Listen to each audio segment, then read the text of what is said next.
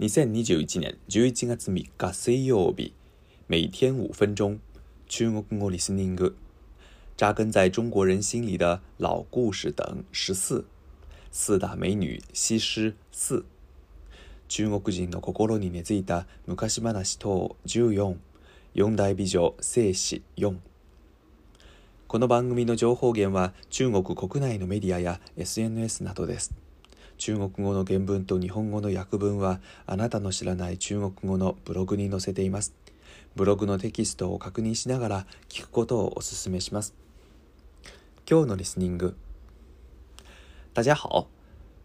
这一集是古代四大美女之首西施的最后一集。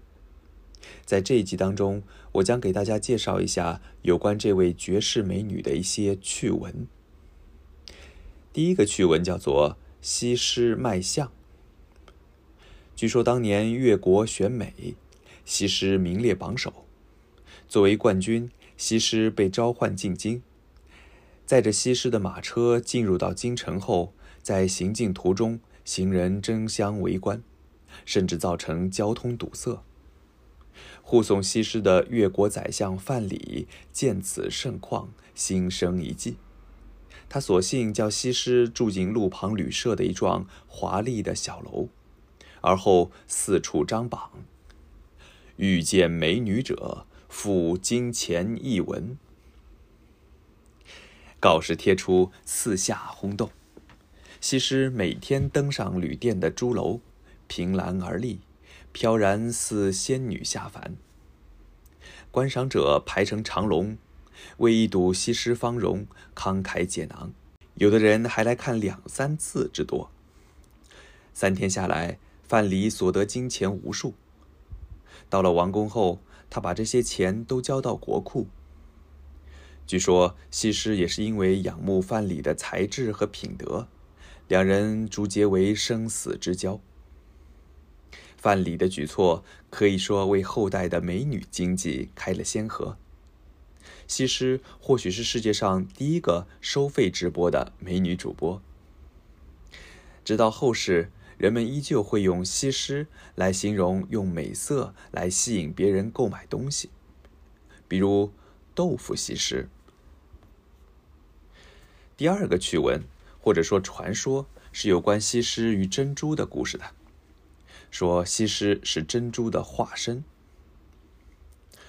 月宫中的嫦娥有一颗美丽的明珠，嫦娥常常捧在掌中把玩，平时则命五彩锦鸡日夜守护，唯恐丢失。而锦鸡也有玩明珠的欲望，趁嫦娥不知道的时候，偷偷将明珠含在口中，躲到月宫的后面，将明珠抛上抛下，玩得很起劲。但是，一不小心，明珠从嘴里滚落下来，滚下月宫，直飞人间。锦鸡大惊失色，也随之向人间追去。嫦娥得知此消息后，赶紧命令玉兔追赶锦鸡。玉兔穿过九天云彩，一直追到了西施出生的苎萝村的上空。正巧这一天，一位女子。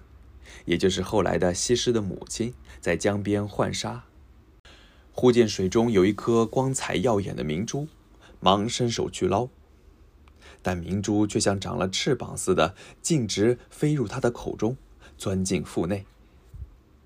这位女子从此有了身孕。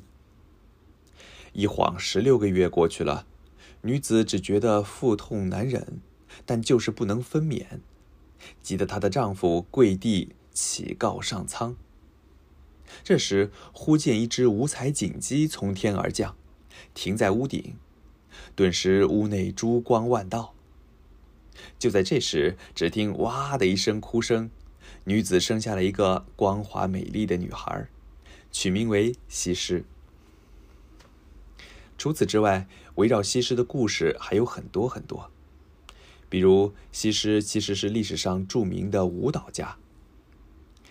在西施被献给吴王的时候，她身穿长裙，并在裙边缀满了小巧的铃铛，脚上则穿上木屐，所以踩起舞步时，木屐和铃铛就会一起响起“叮叮哒哒”和“叮叮当当”的悦耳的声音。这个舞蹈被称为响鸡舞。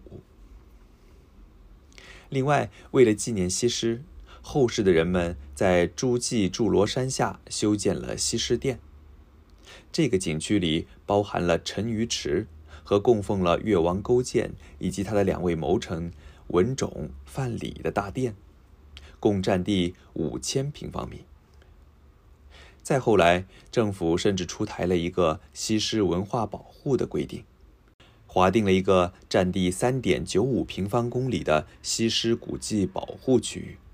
包括十四处西施古迹群、万里桐古村落，以及河灯节等民俗活动。